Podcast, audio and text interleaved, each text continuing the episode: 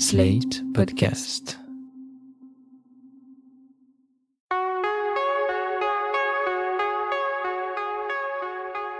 Je m'appelle Thomas Messias, je suis un homme blanc, cisgenre, hétérosexuel, et j'espère sincèrement que vous gardez le moral.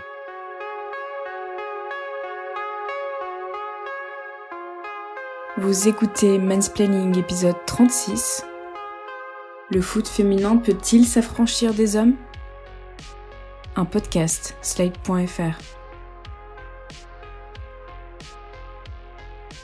J'ai regardé énormément de matchs de foot quand j'étais jeune. J'ai lu des tas de magazines de foot aussi. Un jour, j'ai eu envie de m'intéresser à autre chose, et je me suis alors mis à lire des tas de magazines de cinéma, et puis à voir des films. Beaucoup de films. Je vous mentirais si je vous disais qu'à 11 ans, j'avais décidé de bifurquer d'une passion vers l'autre, parce que le fait que le foot soit un univers 100% masculin avait fini par me rebuter. En revanche, ça me saoulait quand même un tout petit peu que mes conversations de cours de collège ne tournent qu'autour de ça, et surtout qu'elles ne se fassent qu'entre mecs. C'était nul de se couper totalement des filles juste parce qu'elles ne s'intéressaient pas au football ou plutôt parce que rien ni personne ne leur avait donné l'occasion de s'y intéresser. Oui, parce qu'on rappelle que s'il y avait aussi peu de filles qui s'intéressaient au football à la fin du siècle dernier, ce n'est pas en raison d'un rejet du ballon rond qui aurait été présent dans leurs chromosomes depuis la nuit des temps, mais bien à cause d'un problème de transmission et de représentation.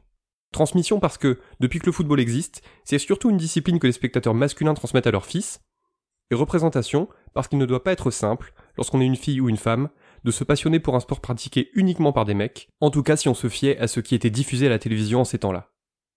Depuis quelque temps, un changement s'est amorcé. La diffusion en 2019 de la Coupe du Monde féminine sur TF1 en est l'un des symboles forts. Alors que c'était inenvisageable il y a encore dix ans, nous sommes désormais nombreux et nombreuses à pouvoir citer le nom de plusieurs footballeuses, de Megan Rapinoe à Wendy Renard. Même le cinéma a commencé à s'intéresser au foot féminin de plus près. Je me prends même à rêver qu'un jour, la référence en la matière ne se nomme plus Joula comme Beckham, qui est un film plutôt mignon, mais qui tient moins du film de sport que de la comédie romantique. J'ai récemment revu ce film qui date de 2002, et j'en suis sorti assez mitigé. D'abord parce que c'est hyper mal réalisé, mais bon, passons sur ce point. Ensuite parce que même si le scénario tente de dynamiter quelques clichés, il n'échappe pas à quelques écueils hyper dommageables. Le plus gênant, c'est que si les deux héroïnes finissent par se crêper le chignon, encore une belle expression sexiste, c'est pour les beaux yeux de leur entraîneur, qui est si séduisant et si charismatique. L'une d'entre elles est amoureuse de lui, mais c'est la deuxième qui finit par l'embrasser, ce qui donne lieu à une demi-heure de bouderie et de portes qui claquent. C'est quand même dommage que tout en voulant promouvoir le football féminin, on mette à nouveau un homme au centre de tout. Dans Joula comme Beckham, il est question de prendre son existence en main, de saisir son destin malgré les injonctions des parents et de la société, mais finalement, la love story avec le coach finit par faire retomber tout le soufflet. Ce n'est d'ailleurs pas le seul film où ça se produit, ce qui montre bien qu'il y a un vrai problème. Par exemple, dans She's the Man, qui fut un temps disponible sur Netflix sous le titre L'homme c'est elle avant d'être retiré du catalogue, une jeune joueuse décidait de se grimer en garçon afin de pouvoir participer à un championnat de foot. Mais le principal ressort, au-delà de cette histoire de travestissement, c'est qu'elle va tomber amoureuse du meilleur joueur de l'équipe. C'est difficile de faire des reproches au film parce qu'il s'inspire directement de La Nuit des Rois de Shakespeare, mais tout de même. Il est rageant que l'émancipation des joueuses passe presque systématiquement par les hommes. Récemment, je me suis penché d'un peu plus près sur deux films français, plutôt comiques mais pas seulement, qui se sont intéressés à des équipes de femmes. Le premier s'appelle Comme des garçons, il est sorti en avril 2018, à cette époque si lointaine où on pouvait encore aller au cinéma. Il est fort probable que vous n'ayez pas vu ce film, puisqu'il n'a réuni que 87 000 spectateurs et spectatrices dans les salles. Un four absolu, alors que Comme des garçons avait pourtant le potentiel pour connaître un vrai succès. Inspiré de faits réels, le film se déroule à Reims, en 1969, lorsque Paul Coutard, journaliste et séducteur invétéré joué par Max Boublil, se met en tête de monter une équipe de footballeuses. Au départ, cette ambition n'a rien de noble. Son but est juste d'attiser la curiosité du public, afin que les gens se rendent en masse à la kermesse annuelle organisée par son journal. Quoi, vous, vous aimez le foot? Vous, Emmanuel? Pourquoi je n'aimerais pas le foot? Il y a beaucoup de pays où les filles jouent au foot. En Italie, par exemple, ils ont une équipe de filles très forte. Les gens viennent les voir. Une équipe nationale de foot de filles Je crois pas que ça existe. C'est pas mal, ça. Pour la kermesse, on va faire ça Brillante idée, Emmanuel. Mesdames et messieurs, on va faire un match de foot féminin. Ah non, ça ne va pas plaire au directeur. On ne va pas faire la fine bouche. Le film fonctionne plutôt bien, parce que ses personnages sont attachants, et qu'il est tout à fait agréable de voir cette équipe de foot se monter malgré les râleries du boys club local, constitué du pont du football et de la politique, et malgré les réticences de certains maris. Si t'étais marié, t'accepterais que ta femme joue en short devant des inconnus comme ça? Non, Et donc? Votre femme, c'est une excellente footballeuse. Elle a de l'or au bout des pieds. C'est moi qui lui ai appris à jouer avec les mioches. Elle se débrouille, c'est tout. Ces filles, ce sont des pionnières. Elles vont changer les mentalités. J'ai une gueule de féministe? Qu'est-ce que vous diriez? De 500 francs Hum, 1000. 800 1000. 1000 On sent un effort dans l'écriture des personnages féminins, et aussi dans la description d'un patriarcat qui ne cesse de leur mettre des bâtons dans les roues, mais hélas, le film se prend quand même un peu les pieds dans le tapis, en faisant de Paul Coutard le vrai héros du film, comme un cousin éloigné et comique du Robin Williams du Cercle des Poètes Disparus. Le film lui adjoint une co-star, la secrétaire Emmanuelle Bruno, qui va rapidement devenir la meilleure joueuse de l'équipe. Mais malgré la super prestation de Vanessa Guide, c'est bien le personnage de Max Boublil qui reste au centre de tout, y compris dans les histoires de coucherie et de séduction. Car arrive ce qui devait arriver. Coutard, qui devient coach de l'équipe comme si cela pouvait s'improviser, ne tarde pas à coucher avec la joueuse la plus longiligne et la plus extravertie du groupe. Alors certes, cela donne une scène assez drôle dans laquelle ce gros dragueur vit très mal le fait que ce soit elle qui lui mette le grappin dessus, mais au final, ça nous montre une fois encore que s'il y a un homme dans la pièce, il finira forcément par devenir l'objet de tous les désirs et de toutes les attentions. À nouveau, le film étant relativement bien écrit, tout y est à double tranchant. C'est parce qu'il est un queutard que Coutard finira par compromettre la pérennité de son équipe, mais parallèlement, le film glisse peu à peu vers de nouveaux enjeux sentimentaux, avec une idylle naissante entre Emmanuel et lui. Si on résume comme des garçons, c'est donc l'histoire d'un Jean-Michel Couche-toi qui finit par se découvrir une conscience pro-féministe en montant une équipe de filles, couche avec l'une de ses deux plus belles joueuses avant de séduire l'autre, et tout ça en devenant peu à peu, malgré ses défauts, un pionnier du football féminin. On parlait de Mel Gaze dans l'épisode précédent, eh bien je crois que ça y correspond tout à fait. Mais laissez-moi d'abord vous présenter celui sans qui rien n'aurait été possible. Un visionnaire. J'ai nommé Paul Coutard. Merci, vraiment, merci. Merci. Merci, merci. Mais je n'ai aucun mérite, car au foot, ce qui compte, c'est l'équipe. Et cette équipe que je vais vous demander d'applaudir, ce sont les filles de Reims. Les filles de Reims, s'il vous plaît.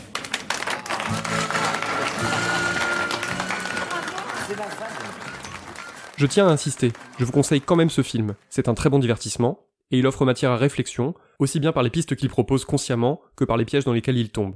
D'ailleurs, je ne résiste pas au plaisir de vous faire écouter ce double extrait télévisuel que l'on peut entendre dans le film, parce qu'il en résume vraiment bien l'esprit. Le football n'est tout simplement pas adapté à la nature féminine. Il est même dommageable pour l'appareil reproducteur. Par ailleurs, au moment du cycle, il est évident que les ligaments sont plus fragiles. Alors entendons-nous bien. Les femmes ont le droit de faire du sport collectif. Mais je leur recommande vivement la natation synchronisée. Il est évident qu'une famille bien éduquée n'enverra pas sa fille s'exhiber en petite tenue devant des hommes en rut. J'imagine que certaines de ces demoiselles doivent trouver ça fort excitant, et bien moi je le réprouve. Et si des hommes veulent voir des filles nues, ils n'ont qu'à aller voir des effeuilleuses. Au début de l'année, le 15 janvier, on a pu voir une autre équipe de footballeuses apparaître dans nos salles de cinéma. Cette fois, le film s'appelait Une belle équipe, réalisé par Mohamed Hamidi, à qui on devait déjà La Vache et Jusqu'ici tout va bien. L'action se déroule de nos jours, dans un petit village nommé Clourière, où l'équipe de football masculine locale est en passe de disparaître suite à la suspension de ses joueurs pour bagarre générale. Pour vous raconter la suite, j'aimerais vous lire le synopsis officiel, celui qui est fourni par le distributeur du film. Alors je cite. Afin de sauver ce petit club du Nord qui risque de disparaître, le coach décide de former une équipe composée exclusivement de femmes pour finir le championnat. Alors là, objection votre honneur. Encore une idée attribuée à un homme, alors qu'en réalité, elle ne vient pas de lui, mais de sa fille. Et je peux le prouver. J'ai eu une idée hier soir. Une idée de quoi? Bah, tu sais, pour le SPAC, la sanction et tout, vu que toute l'équipe est suspendue et qu'il n'y a plus de joueurs, je me disais, bah, pourquoi pas, pourquoi pas faire une équipe de filles pour jouer les trois derniers matchs Mais qu'est-ce que tu racontes? Bah, si. Moi, j'ai déjà mes copines avec qui je joue en moins de 15, et je suis sûre qu'on peut trouver d'autres joueuses ici. Non, c'est n'importe quoi. Bah, et pourquoi ce serait pas possible? Parce que c'est comme ça, c'est pas possible, c'est le foot, c'est tout. Mais pourquoi pas? Moi, je trouve ça moderne comme idée. Non, mais voilà, tu vois. Et toi, t'es d'accord avec elle maintenant? Quand t'étais jeune, les filles et les garçons, ils étaient séparés à l'école. Bah, voilà. Les choses, elles changent, c'est Non, tout. mais ça n'a rien à voir, Léa. Et puis t'as pas, t'as pas école, toi. Non, mais tu vois, tu vois je t'avais dit, papy, je savais qu'il voudrait pas. Ouais, c'est quoi T'as raison, fais rien. Voilà. Laisse-le crever ton club, c'est mieux. Pour le reste, Une belle équipe est un film plutôt sympathique, même si son écriture reste assez pataude. C'est un gentil plaidoyer pour l'émancipation féminine et contre la phallocratie ambiante, ce qui est déjà pas mal. Alors déjà, contrairement aux exemples cités précédemment, il n'y aura pas de relation amoureuse entre le coach, qui est joué par Cadmerad, et ses joueuses. On peut donc respirer un peu de ce côté-là. Ensuite, le film parle de charge mentale. Il montre des hommes incapables de gérer leur famille, pour peu que leurs épouses décident de se consacrer à autre chose qu'à leur foyer, même pour quelques semaines. Il y a une autre idée qui m'intéresse beaucoup dans une belle équipe, mais malheureusement elle n'est pas tout à fait assez développée. le sujet de la honte. Même en 2020, c'est souvent la honte d'avoir une femme qui joue au foot. C'est aussi la honte de jouer contre des femmes. Et ce qui fait surtout peur, c'est l'idée qu'on puisse ne pas gagner contre elles. Dans l'extrait qui va suivre, comme son équipe a besoin d'un simple petit match nul pour survivre et qu'il pense que ses joueuses n'y arriveront pas sur le terrain, Kadmerat va voir l'entraîneur de l'équipe adverse pour tenter de négocier. La réponse apportée me semble tout à fait crédible. Je veux savoir si on pouvait pas faire un match nul dimanche. Un nul contre des filles? Tu, tu rigoles ou quoi? Bah attends, tu te rends compte dans quoi tu me mets là? Puis mes joueurs, ils voudront jamais. Eh Marco, euh, ça aurait été entre nous là, entre mecs. Je t'aurais arrangé, mais là, tout le monde va se foutre de ma gueule. Dans Comme des garçons et dans Une belle équipe, une partie des rebondissements sont dus aux réactions hostiles des hommes face à la constitution d'équipes féminines qu'ils jugent absolument aberrantes, voire révoltantes.